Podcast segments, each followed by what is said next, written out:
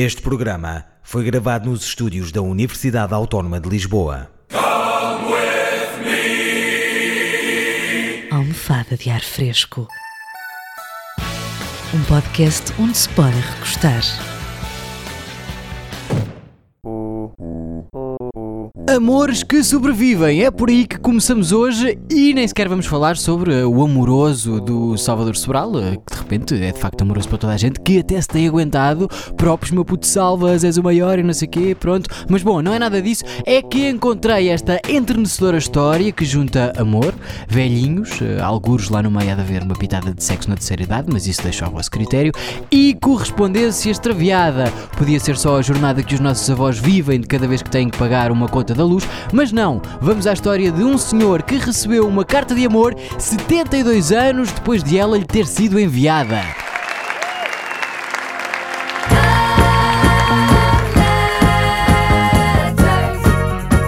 Rolf Christofferson, um antigo marinheiro norueguês de 96 anos que vive na Califórnia, recebeu esta semana uma carta de amor que lhe foi enviada em 1945 pela sua mulher, entretanto já falecida. Virginia, era assim que se chamava a esposa, enviou este manuscrito a 4 de maio de 1945 a partir de New Jersey para um navio do marido que estava atracado em Port of Spain, mas a missiva nunca chegou ao seu destino, tendo sido devolvida à procedência. A carta permaneceu então escondida na casa durante todos estes anos e só foi encontrada recentemente numa rachadura no teto. No atual acordo ortográfico, numa rachadura no teto. Com um envelope ainda selado, quando os atuais proprietários decidiram fazer algumas reformas na casa. Depois de a encontrarem, estes inquilinos do bem recorreram à internet na tentativa de encontrar pistas sobre o nome do destinatário da carta e encontraram o filho do senhor que tinha o mesmo nome.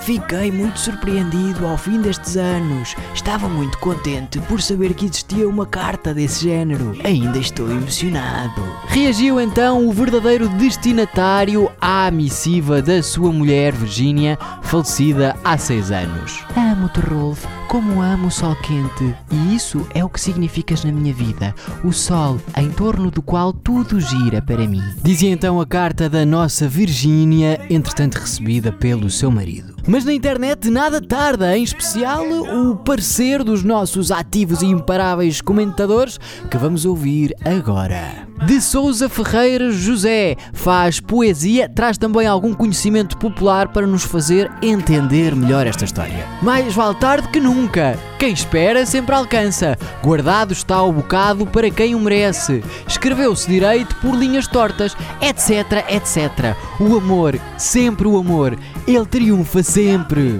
E Eduardo Oliveira Martins também é feliz no amor, por isso, uh, citando o Cláudio Isabel, também merece ser chamado super apaixonado. Lindo! O mundo tem muitas destas surpresas agradáveis e de amor. Daniel Silva também vive este drama da correspondência não entregue. Veio pelos TTT, de certeza! Há dois meses, quase três, que estou à espera de receber o meu vale, mesmo depois de três reclamações. E Augusto Santos também percebe esta lógica. O amor não tem não tem limites. Os CTT mais uma vez a prejudicarem. Anselmo Gomes, claramente que já não é do tempo das cartas de amor, mesmo quando todas elas eram ridículas, as cartas de facto caíram em desuso, o ridículo, nem tanto. Reparem no comentário dele. A carta dizia: manda nudes!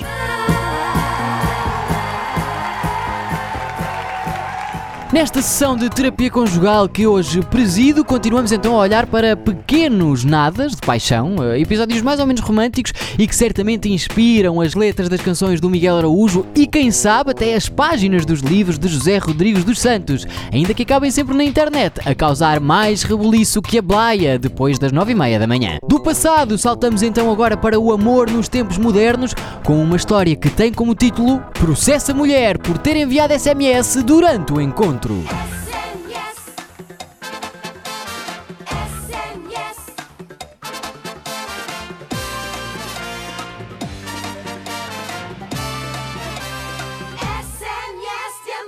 Obrigado, Ruth, por mais uma vez pincelares esta história com mais uma bonita canção, sempre pertinente e adequada e que fica tão bem nesta almofada de ar fresco. Um homem do Texas decidiu apresentar queixa contra uma mulher indignado pelo seu comportamento, isto porque ele levou ao cinema, pagou os bilhetes para o filme Guardiões da Galáxia, e aqui eh, já começam os erros, claro. E ela, 15 minutos depois, agarrou-se ao telemóvel com a vontade que Assunção Cristas se agarra a um vestido com kivis. Era o primeiro encontro entre os dois, e Brandon pediu então à Crystal, que convidou para sair, que ela mexesse no telemóvel apenas no exterior da sala de cinema. E ela, muito bem, lá foi.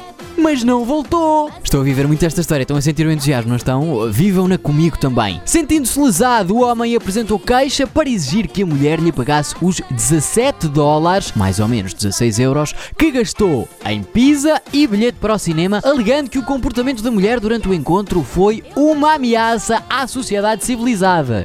Onde está Liliana Campos? Onde está Ana Marques? Onde está o juiz decide quando o povo precisa de analisar estas questões que, parecendo irrelevantes, tanto influenciam os nossos dias? É preciso, senhores, é preciso alguém que cuide de nós. Nos comentários, já se sabe, está-se sempre à martelada e há testemunhos pessoais muito parecidos que dão uma outra consistência a esta história. José Osório, por exemplo, escreveu: Por um motivo exatamente igual, deixei uma amiga numa discoteca. Depois ligou-me para perguntar. Ao que lhe respondi que fui para outro local e que a amiga dos SMS a fez buscar.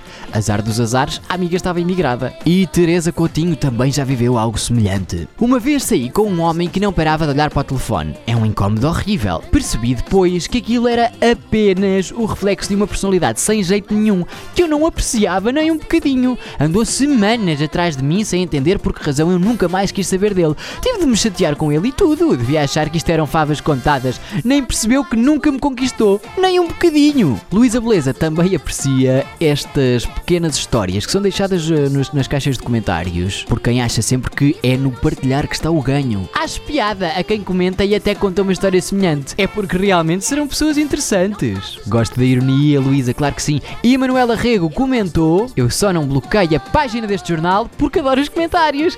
Obrigado, comentadores, vocês sim valem a pena. Percebo, Manuel, percebo-a, estamos todos no mesmo barco. Henrique Almeida Mário também esteve aqui à volta com esta questão e acabou por escrever. Limitade, perguntei para os meus betões porque é que estou a ler isto. Ah, perguntou para os seus betões? Oh Henrique, ma- mas o que é que são betões? Serão rapazes que vestem calça bege e camisa rosa, vivem para lá do Estoril, têm quatro nomes próprios e neste caso pesam mais de 100 quilos? É isso? Betões! Betões! São assim uns betos grandes, será?